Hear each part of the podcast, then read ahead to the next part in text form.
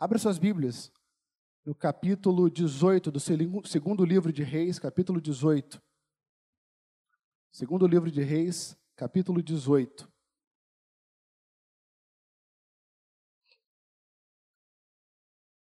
Amém? Amém. Antes da gente falar e ler esse texto, eu fiquei pensando um pouco nesse texto e fiquei tentando trazer um paralelo para a nossa vida. Eu poderia dizer que nos últimos 10 anos, mais ou menos a partir de 2012, ou um pouco antes, quando a internet teve o seu boom no Brasil, e na verdade o seu boom no mundo, nós poderíamos citar a internet como uma das principais ferramentas ou como um dos principais é, ápices da ascensão tecnológica. A ferramenta da internet nos propiciou tanto conhecimento, tanta informação, que a gente nunca teve em toda a história da humanidade. Mas, ao mesmo tempo que a internet foi essa ferramenta de bom de acesso de informação, nunca se soube tão pouco, ou nunca se leu tão pouco como nos dias atuais. Alguns cientistas políticos vão dizer que os últimos 10 anos, de 2012, coincidentemente ou não, um período em que o Facebook se torna uma ferramenta pública, antes era só por convite, esses últimos 10 anos foram anos de desinformação, de fake news de retrocesso. É por isso que hoje a gente tem que rediscutir se a Terra é plana ou não. É por isso que hoje a gente tem que rediscutir o que foi o nazismo. Doutrinas, coisas que há muito tempo estavam sedimentadas, aos poucos nós passamos a questionar de novo. E por quê? Porque a internet deu acesso, voz e visibilidade a pessoas que não tinham absolutamente nada a dizer. E essa ferramenta só foi possível porque a internet, a partir de 2012, as redes sociais, mídias sociais, a partir de 2012, passou a ser monetizada. Ou seja, as pessoas publicavam fotos, vídeos, etc., textos e ganhavam, recebiam por isso. Só que um dos grandes malefícios da internet não foi apenas dar voz e visibilidade a pessoas que não tinham nada a dizer. Foi especialmente trazer uma espécie de horizontalização das relações. O que, que eu quero dizer com isso? Quem lida com o público, e talvez é, aqueles que são professores entendam melhor isso, a partir de 2012, mais ou menos, todo mundo teve acesso a muita informação. E todo mundo se tornou especialista em alguma coisa. Antigamente a gente dizia que de médico e louco, todo mundo tem um pouco. A partir dos últimos 10 anos, os últimos 10 anos, não apenas de médico e louco, mas de pedagogo, de, de cientista, de advogado, de juiz, de é, astrônomo, de arquiteto, todo mundo agora tem uma opinião sobre absolutamente tudo. Agora todos nós achamos que temos um conhecimento que era inacessível e que a opinião do outro não importa, a opinião do outro é a menor, é inferior, e quem, quem sabe mais sou eu, a internet foi quase que uma reconstrução do Jardim do Éden, onde o ser humano busca um conhecimento que só está com Deus, e esse pleno conhecimento só vive com Deus, porque só Deus sabe todas as coisas, mas nós, os seres humanos, temos essa inveja e nós queremos dar opinião de tudo, nós queremos falar sobre tudo, nós queremos questionar tudo. E não nos enganemos, o que acontece lá fora, para além dessas portas, tem um impacto grande para o bem ou para o mal, o que acontece na nossa, na nossa sociedade, nas políticas econômicas, nas políticas sociais, tem um impacto gigantesco. Essa mania quase que herege de achar que todos têm um conhecimento de tudo e que não precisamos de ninguém que nos instrua, ela tem um impacto aqui dentro. E o primeiro impacto que ela traz para o povo de Deus é que as pessoas deixaram de ter um respeito por aqueles que foram chamados por Deus para liderar. Cada vez mais nós vemos pessoas tendo menos, menos deferência, menos é, respeitando menos lideranças, pastores, ou liderando menos, é, tendo menos respeito por essas pessoas. Porque no final, por que, que eu vou assistir um jovem de 30 anos que está aqui, sendo que eu posso entrar no YouTube agora e assistir o melhor pregador? Porque esse garoto não sabe nada. Quem sabe é o fulano que está nesse momento publicando um vídeo, ou o influencer X, que nesse momento está falando algo, nós achamos agora que nós não precisamos mais aprender daqui ou aprender com os daqui, porque no final das contas nós temos um boom de informação e nós podemos aprender com quem nós quisermos. Isso nos traz uma, uma certa imaturidade em, em achar que a gente não precisa mais de lideranças, em achar que a gente não precisa mais de pessoas que estão que foram chamadas e capacitadas por Deus e que foram chamadas para nos instruir, para nos é, é, admoestar, nos ensinar na palavra de Deus, porque afinal o que importa agora é quem eu tenho acesso. E se eu acho que eu tenho acesso a alguém melhor, eu vou buscar essa pessoa e eu não preciso de instrução dessa pessoa. O fenômeno dos desigrejados, por exemplo, um fenômeno antropocêntrico no qual eu sou autossuficiente e eu não preciso desta comunidade, ou eu não preciso de comunidade nenhuma, é um fenômeno que aos poucos foi se ampliando, sem a gente perceber. Aos poucos, as pessoas não precisavam mais de igreja. Aqueles que estavam da igre... dentro da igreja, estão dentro da igreja, bebem da mesma fonte e vão dizer: Não, Jesus é meu pastor, então eu não preciso de pastor. Não, Jesus é, é quem me instrui, então eu não preciso de ninguém para me instruir. Não, Jesus é quem me disciplina, então eu não preciso de ninguém para me disciplinar. Afinal, quem é você para me disciplinar?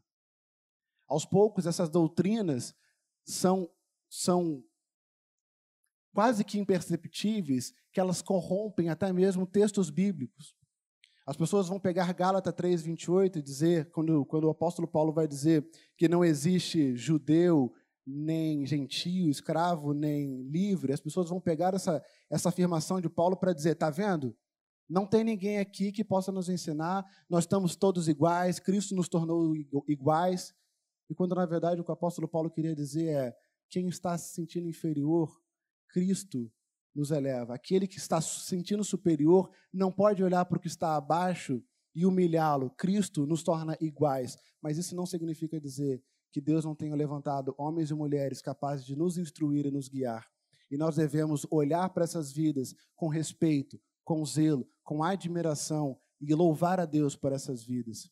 Aos poucos, as doutrinas que eram dos desigrejados, daqueles que estão sem pastores, ou daqueles que não têm, ou não têm mais uma deferência em relação aos seus pastores, um respeito em relação aos seus líderes, aos poucos as pessoas chegam a questionar até mesmo os profetas.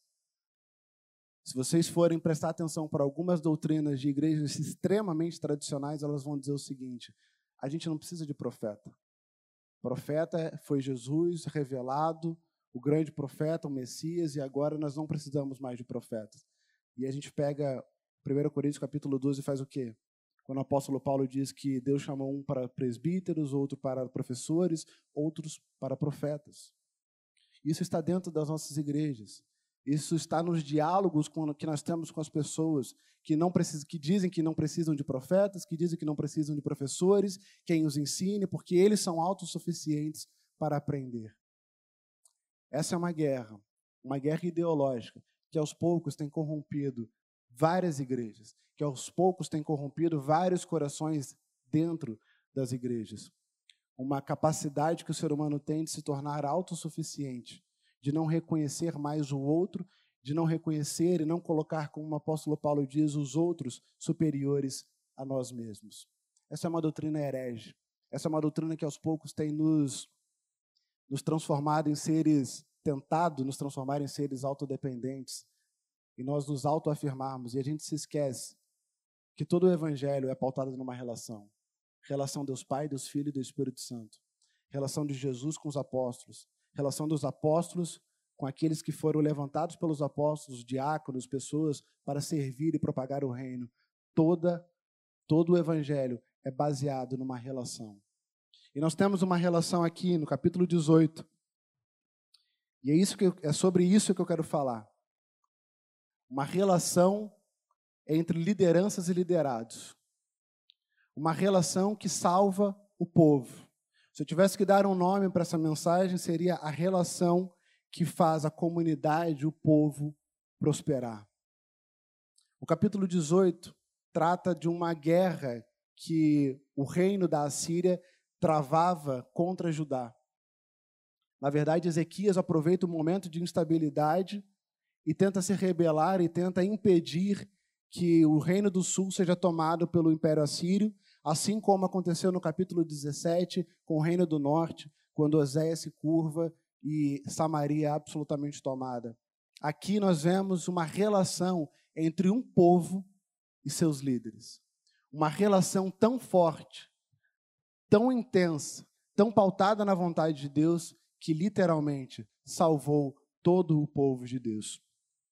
Vamos ler, capítulo 18, versículo 1. Ora, e sucedeu, no terceiro ano do rei Oséias, filho de Elá, rei de Israel, que Ezequias, o filho de Acas, rei de Judá, começou a reinar. 25 anos de idade tinha ele quando começou a reinar, e reinou 29 anos em Jerusalém. O nome de sua mãe também era Abia, filha de Zacarias. E ele fez aquilo que era reto à vista do Senhor, segundo tudo o que Davi, o seu pai, o fez. A gente não pode se enganar achando que nós não precisamos de pessoas. A gente não pode se enganar achando que a gente não precisa de líderes, de pastores, de pessoas que nos instruam. E a gente não pode se enganar na responsabilidade que esses homens e mulheres têm perante Deus. Quando você vai ler o capítulo 17 de 1 Reis, você percebe que o rei cai. E quando o rei cai, todo um povo é levado ao esquecimento. Quando o rei cai, quando o rei Oséias cai e se entrega ou se, ou se torna vassalo do império assírio, ele leva e condena consigo todo um povo. Os rabinos, comentando no capítulo 17 do segundo livro de Reis, fala que este povo aqui foi absolutamente esquecido. Quando você vai ver lá no versículo 20 e poucos, 20 em diante, você percebe que o povo da Babilônia é trazido para Samaria. E aquele povo é simplesmente esquecido. Os babilônios que agora habitam em Samaria passam a aprender da cultura do povo judeu. E isso tem uma repercussão lá na frente, quando a gente vai falar dos samaritanos na época de Jesus. Mas esse povo aqui foi absolutamente esquecido. Tem uma relação que faz um povo prosperar. Tem uma relação que faz o povo vencer as batalhas, as lutas, as dificuldades. Essa relação passa necessariamente por homens e mulheres levantados por Deus para fazer a vontade de Deus. Aqui diz: E ele, Ezequias, fez aquilo que era reto à vista do Senhor, segundo tudo o que Davi, o seu pai, fez. E ele faz mais. As coisas que ele faz reto aos olhos do Senhor, ele inicia, o capítulo 18 vai falar de alguns feitos do rei. O primeiro feito era derrubar ídolos. Era derrubar os lugares altos, e as pessoas vão discutir o que significava exatamente esses lugares altos. Certo é que ele derruba ídolos, ele derruba a própria aquela estátua de bronze quem, vai, quem estava aqui há de se lembrar dessa mensagem do pastor Patrick, do significado, do simbolismo dessa cobra de bronze, lá no tempo de Moisés, que o povo tinha que olhar para ser salvo. O povo passou a pegar aquela. Tem tempo, tem tempo isso, né, pastor? Bastante. Mas eu lembro. Foi fantástico. O povo tinha que olhar para aquela estátua, para aquela cobra de bronze, e aí sim eles seriam curados. Só que o povo, pós-Moisés, passou a levantar incensos para aquela estátua passou a idolatrar aquilo. Então ele chega, destrói aquilo, destrói todos os ídolos. Para fazer a vontade de Deus, ou para que o povo, o povo possa prosperar, nós precisamos de homens e mulheres que sejam levantados por Deus para quebrar e derrubar ídolos, para ir contra os ídolos e contra o sistema desse mundo. Só que o grande problema da nossa humanidade, ou das nossas, comunidades, é que nós temos uma, um coração que fabrica muitos ídolos. Então, ainda que a gente tenha homens e mulheres levantados por Deus para derrubar ídolos, o que, que o povo em seguida faz? Transforma aqueles que derrubaram os ídolos em ídolos. É por isso que a gente vê tantas, tantas comunidades, tantas igrejas que transformam os seus líderes, os seus mestres, os seus pastores em ídolos. Em pessoas que estão simplesmente acima do bem e do mal. E invariavelmente as pessoas a gente não contribui com o crescimento. Quando eu falo de uma relação, não é apenas aquilo que os nossos líderes nos oferecem, os nossos pastores nos oferecem, estando aqui ou orando, ministrando por nós. Quando eu falo de uma relação, é o que nós fazendo, fazemos para os nossos líderes a forma como nós nos direcionamos, a forma como nós nos preocupamos com eles, a forma como nós oramos pela vida deles e transformar pastores, líderes em ídolos não é uma forma de ajudar. Não é uma forma de fazer com que o povo prospere. O povo prospera na medida em que seus líderes servem e fazem a vontade de Deus, mas na medida também em que o povo ora e clama pelos seus líderes e não os transforma em ídolos. Atos capítulo 12, abre aí comigo, Atos capítulo 12, versículo 5. Pode projetar para não ficar.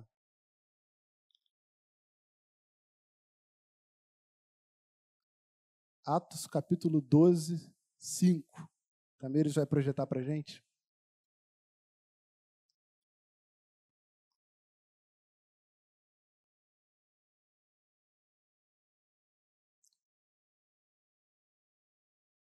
Foi? Tamires.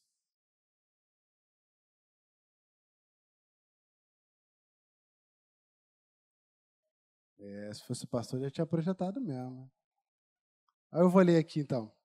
Atos capítulo 12, versículo diz assim, versículo 5, diz assim: Portanto, Pedro era guardado na prisão, mas a igreja fazia oração sem cessar por ele a Deus.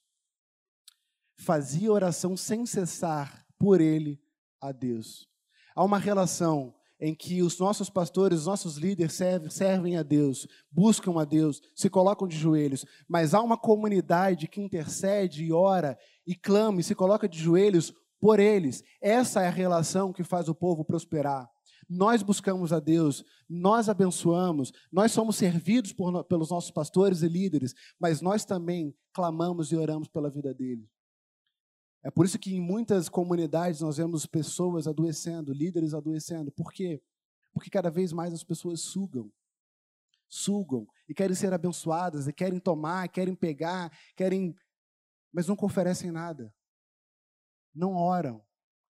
Querem apenas receber, mas não clamam. Coloquem em seus corações, façam como eu fiz, porque minha esposa está aqui de prova e, e ela vai imaginar que essas palavras realmente são difíceis para mim, porque Deus teve que mudar muita coisa no meu coração. E eu passei a fazer um retrospecto. Quantas vezes eu clamei e orei pela vida dos meus pastores? Com fim, com afinco, com vigor. Sobretudo quando eu discordava, sobretudo quando eu passava por uma situação em que eu não concordasse. Quantas vezes nós oramos? Quantas vezes nós queremos servir a eles? Há uma relação que faz o povo prosperar. Essa relação depende de pessoas que sejam tementes a Deus. Líderes, homens e mulheres, que se coloquem na brecha, que busquem, façam a vontade de Deus, mas também de uma comunidade que clama pela vida de seus líderes. Nós precisamos de pastores, precisamos de líderes, precisamos de pessoas que se levantem, mas também precisamos de uma comunidade que se coloque de joelho para abençoar aqueles que têm nos abençoado. A relação que faz o povo prosperar é uma relação onde a liderança caminha com Deus e faz a vontade de Deus. Em segundo lugar, a relação que faz o povo prosperar é uma relação em que ambos, em que ambos não confiam em poderes terrenos. O capítulo 18, como eu disse, é um capítulo que trava uma guerra, é, uma guerra ideológica. O povo sai se rebela, Ezequias se rebela contra o Império Assírio. O Império Assírio vem, cerca a cidade, sitia algumas cidades, cerca Jerusalém. Cercando Jerusalém, ele não toma Jerusalém por algum motivo. Ezequias dá uma recuada, entrega ouro para ver se consegue apaziguar um pouco a relação, porque ele sabia que a derrota seria iminente. E então o Império Assírio manda emissários para conversar com os emissários de Ezequias. E esta é uma conversa estranha, porque a gente começa a ler e lá na frente a gente vai perceber que, na verdade, os emissários não estavam interessados em falar com os emissários de Ezequias ou com os servos de Ezequias. Eles estavam interessados em falar com o povo que estava no muro ouvindo a conversa deles. Tanto que, na verdade, eles falam assim: não, é, os emissários de Ezequias falam assim: conversa conosco em aramaico, língua síria, que nós entendemos. Eles falam assim: acho que você não entendeu. Nós vamos falar em hebraico porque para que todo o povo possa ouvir. E ele se levanta e fala diretamente com o povo. O objetivo aqui não era apenas uma dominação, era uma guerra ideológica que o Império Assírio queria travar com o povo. E ele começa, nos versículos então anteriores, ele começa a falar coisas. E a gente pode entender pela sequência dos versículos que essas frases viravam também para o povo, era um discurso para o povo. E aí, olha o que ele diz no versículo 21. Versículo 21, capítulo 18 do segundo livro de Reis. Diz assim: Ora, eis que tu confias na vara desse junco esmagador, a saber, no Egito, sobre qual, se um homem se encostar, ele penetrará a sua mão e a furará. Assim é Faraó, o rei do Egito, com todos os que nele confiam. A gente acha que fake news é algo atual, mas aqui os, os, os, servos, de, os servos do império do rei, do rei da Síria começam a falar mentiras. Ele diz assim: Você está se rebelando contra mim, contra o império assírio? Em quem você confia para fazer isso? Você está confiando no Egito. E se você confiar no Egito, Egito é como um, uma espécie de bengala que, se você confia, ela vai furar a sua mão e ela vai te machucar, porque assim é Faraó. Em nenhum momento nós temos nenhum indício na Bíblia de que Ezequias tinha alguma intenção de confiar no rei do Egito. Mas esse discurso, ele não está falando com os emissários, ele está falando com o povo. O objetivo aqui era tentar dissuadir o povo a dizer: cuidado, ele está confiando em poder econômico. Cuidado, Ezequias está tentando confiar, se, se apoderar, se, se manter no poder por intermédio de poderes terrenos. Não há nenhum indício disso. Era uma mentira que visava, de alguma maneira, dissuadir ou, ou trazer alguma confusão para o coração daquele povo. E por que, que isso é tão alarmante para nós nos, nos tempos de hoje? Porque, como eu disse, nós precisamos ter uma relação na qual nós, povo de Deus, líderes e liderados, vamos dar as mãos e dizer: nós não confiamos em poderes econômicos políticos, nós não confiamos em ideologias econômicas nem em ideologias políticas, seja ela de que lado for. Nós confiamos nos Deus, no Deus dos exércitos. Nós confiamos no nosso Senhor. Não tem partido, não tem ideologia, não tem poder econômico, não tem Estado, não tem nada em que nós confiemos. Nós vamos travar essa guerra, porque nós estamos em guerra, mas nós vamos travar na forma como nosso Senhor Jesus Cristo nos ensinou, no poder da oração. Nós não confiamos. Por quê? Porque o Egito caiu, o Império Assírio caiu, a Babilônia caiu, Roma cai. Não precisa ser muito não precisa de, muito esforço para saber ou tentar entender o que vai acontecer daqui a 30, 50 anos com tudo isso que nós temos visto hoje. Isso vai passar. É por isso que Tiago, capítulo 1, versículo 17, vai dizer que em Deus não há sombra de variação, não há mudança nem sombra de variação. É por isso que nós confiamos em Deus, porque o nosso Deus não passa. Essas doutrinas passam, esses partidos passam, essas confusões do inimigo vão passar, mas o nosso Deus, em quem nós confiamos, é eterno. Nós, líderes e liderados, povo de Deus, estamos juntos contra essas heresias, dizendo: Nós confiamos no Senhor nosso Deus, nós vamos guerrear em nome do Senhor e na forma que o Senhor nos ensinou. A relação que faz a comunidade, o povo de Deus prosperar, é uma relação em que nós, juntos, vamos lutar e não vamos confiar em poderes terrenos.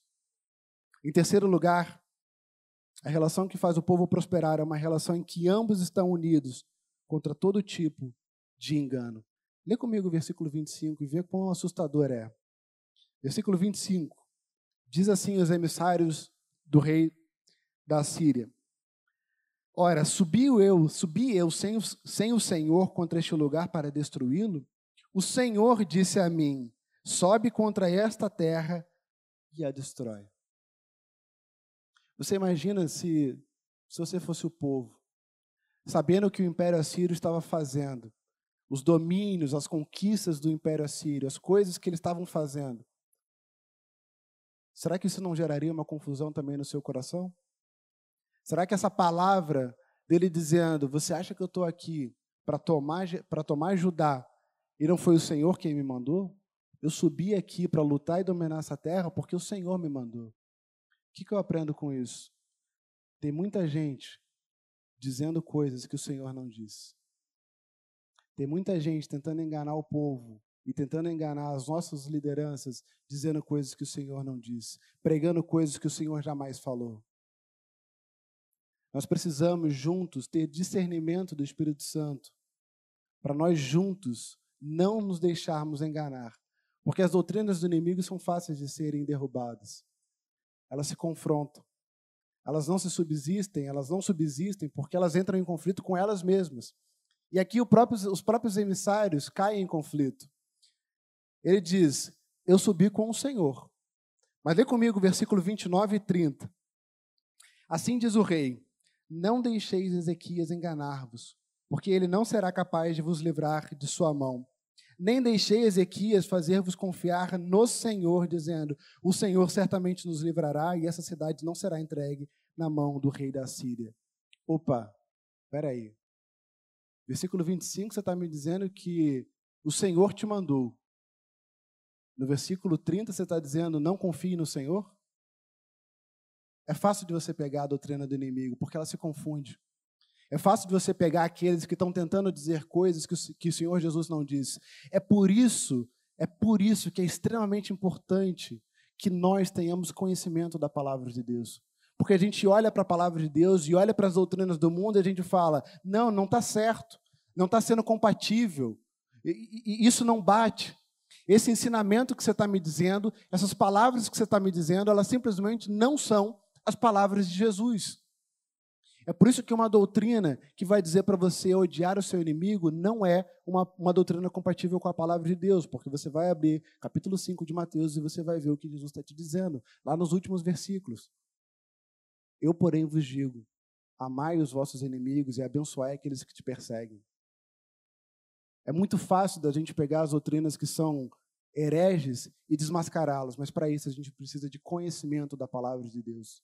É por isso que se diz, me fugiu o versículo agora, o meu povo perece porque falta conhecimento.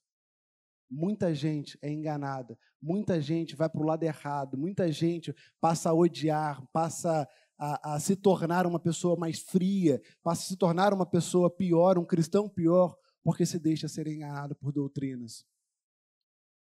Uma relação que faz o povo prosperar é uma relação em que nós, ambos, líderes e liderados, estamos juntos contra todo tipo de heresia e engano. Porque o inimigo vem, o inimigo se levanta, e essas doutrinas se espalham, se espalham de uma maneira quase que imperceptível. E quando a gente vê, a gente está reproduzindo palavras que não foram as palavras de Jesus. Quando a gente vê, a gente está lutando contra as armas que não foram as armas que Jesus nos ensinou. Em quarto lugar, na verdade, Mateus capítulo 13, Mar Marcos, perdão, capítulo 13, versículo 22. Consegue aí, Tamires? Marcos capítulo 13, versículo 22. Porque surgirão falsos cristos e falsos profetas, operando sinais de prodígios para enganar, se possível, os próprios eleitos. Estamos em guerra. Essas doutrinas visam nos enganar, visam enganar os próprios eleitos, visam tirar nossa atenção para as coisas que realmente importam. E nós precisamos estar vigiantes, vigilantes. Nós precisamos conhecer a palavra de Deus, porque do contrário nós seremos levados por todo tipo de doutrina. Porque do contrário nós passaremos a falar justamente as coisas que Jesus não disse e a lutar da forma que Jesus não nos ensinou. Em quarto e último lugar, a relação que faz um povo prosperar é uma relação de confiança e obediência. Algo que está quase que em extinção nos dias de hoje. Nós sermos capazes de obedecer nós somos capazes de entender o que o outro está nos dizendo e simplesmente obedecer. Assim foi com o povo e assim foi com Ezequias. Lê comigo no versículos 3, 5 e 6 do capítulo 18. Versículo 3: Ele fez aquilo que era reto à vista do Senhor, segundo o que Davi, o seu pai, fez. Versículo 5: E ele confiou no Senhor Deus de Israel, de modo que depois dele não houve nenhum como ele entre todos os reis de Judá tampouco algum foi antes dele, porque ele se apegou ao Senhor e não se afastou de segui-lo, mas guardou os seus mandamentos, os quais o Senhor ordenou a Moisés. É preciso obedecer. É preciso confiar e obedecer nos mandamentos de Deus. Mas também o povo, versículo 36. Versículo 36 do capítulo 18 diz assim: Porém, o povo, depois de tudo isso que ele tinha falado, os emissários tinham falado, todas essas doutrinas falsas, todas essas doutrinas enganosas, porém o povo reteve a sua paz e não lhe respondeu uma palavra sequer, porque a ordem dita pelo rei foi: não o respondais. Nós não precisamos responder. Nós não precisamos nos enfurecer. Nós não precisamos perder a nossa paz por toda a sorte de doutrina que nós temos ouvido. Porque há uma forma de nós lutarmos. Nós precisamos entender isso, como o apóstolo Paulo disse em Efésios capítulo 6, a nossa luta não é contra carne nem sangue, mas contra principados e potestades. Nós temos uma forma de lutar. Essa forma de lutar não é confiando em congresso, não é confiando em partidos, não é confiando em ideologias, não vai ser numa canetada de nenhum tipo de presidente que nós vamos fazer a palavra de Deus ser eficaz, mas é na oração e no poder do Espírito Santo que nós vamos transformar a realidade à nossa volta. Nós não precisamos perder a nossa paz, nós devemos reter a nossa paz. E não precisamos gastar, gastar salivas com isso. Nós precisamos fazer as palavras, fazer cumprir as palavras de Jesus. Nós precisamos oração, nós precisamos de compreensão e entendimento da palavra de Deus, nós precisamos orar uns pelos outros, mas nós precisamos fazer isso juntos. E nós precisamos ter um espírito de obediência e sabedoria. E se nós estamos nessa comunidade, nós precisamos entender que os nossos pastores e os nossos líderes nos abençoam e estão seguindo a vontade de Deus.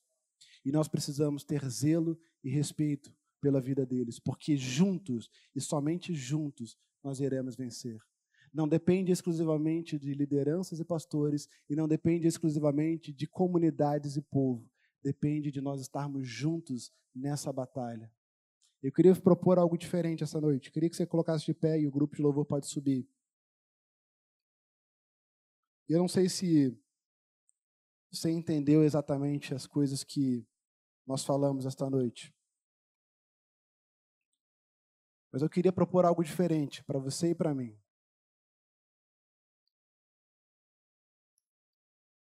De tudo isso que nós ouvimos,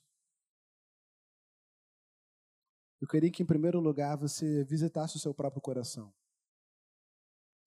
Que você visitasse as coisas que você tem dito, pensado, todo esse conhecimento que você tem absorvido, todo esse conhecimento que nós temos visto por aí.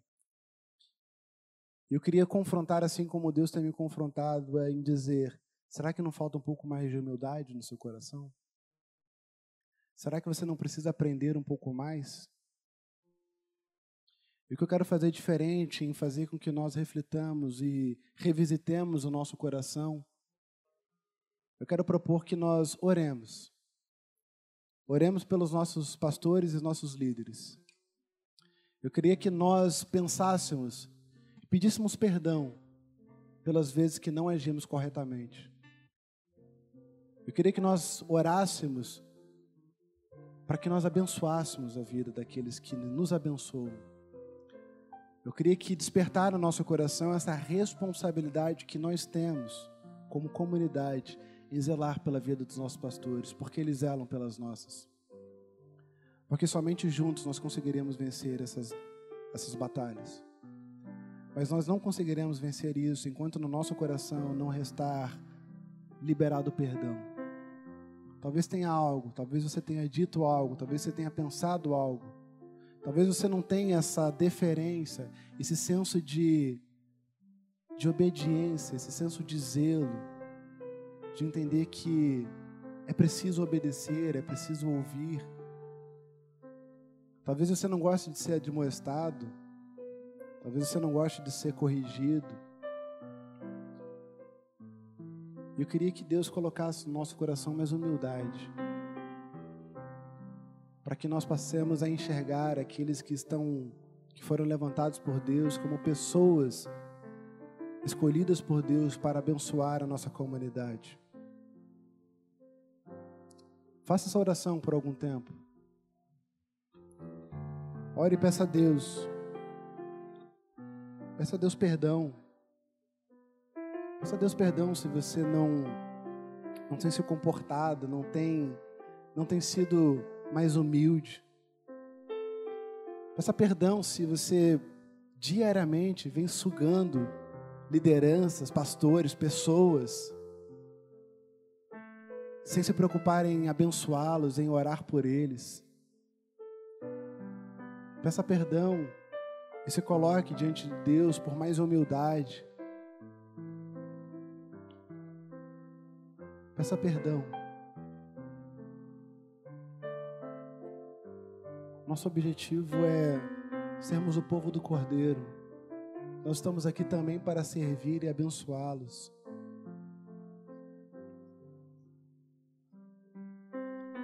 Deus quer trabalhar no nosso meio, Deus quer trabalhar na nossa igreja. Mas nós não podemos dar brechas. Não podemos deixar que pequenas rachaduras, falta de perdão, falta de humildade, atrapalhem o nosso convívio uns com os outros, sobretudo com as lideranças instituídas por Deus.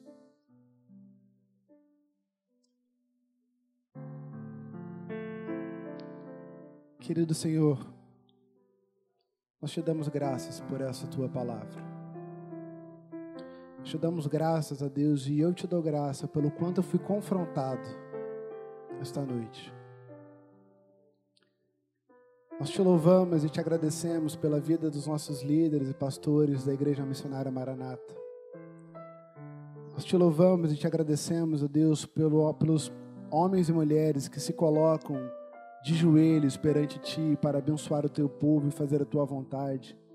E nós clamamos pela vida deles, para que eles continuem cumprindo e executando a Tua vontade, Deus. Nós oramos para que eles possam estar firmes porque nós estamos caminhando juntos. Nós te pedimos a Deus, abençoe-os, que eles possam encontrar refúgio, que eles possam encontrar abrigo em Ti, que eles possam encontrar uma comunidade que os ajude, que eles possam encontrar, a Deus, uma comunidade que esteja prontos a obedecer e a servir a Ele, juntamente com eles a Deus.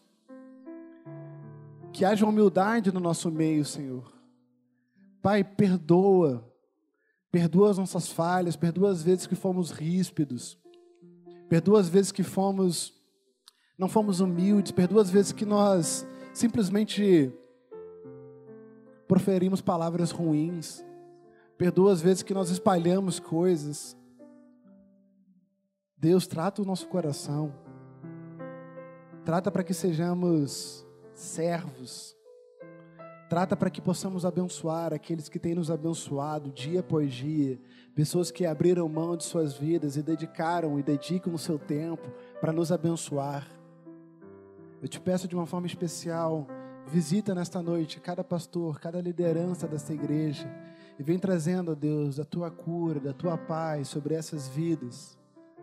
Vem trazendo, a Deus, renovo. Mas vem trazendo no nosso coração, no coração do nosso povo, da tua comunidade, um espírito mais grato, mais participativo, para que possamos servir juntamente com eles. Deus, que possamos ser um, que possamos ter uma relação tão boa, que a nossa comunidade, a nossa igreja possa cada dia prosperar em Teu nome. Nos afasta das doutrinas terrenas, Pai. Nos afasta dos enganos. Nos afasta, Deus, daquilo que tem tentado se levantar, nos afasta das heresias, nos dê discernimento, Deus. Ajuda-nos, ó Deus, a discernir, ó Deus, os espíritos e as intenções de cada doutrina, de cada palavra que nós ouvimos, e que no nome de Jesus caia por terra toda a artimanha do inimigo. Nós repreendemos no nome de Jesus qualquer tentativa de trazer fracionamento, divisão neste povo, nesta comunidade, Deus, porque nós cremos que o Senhor tem coisas a fazer no nosso meio Esteja conosco, Pai. Esteja conosco trazendo unidade, trazendo harmonia, trazendo paz nesta comunidade, nesta igreja, mas também em todas as igrejas do Maranata. Era só o que nós fazemos, no nome santo de Jesus. Amém.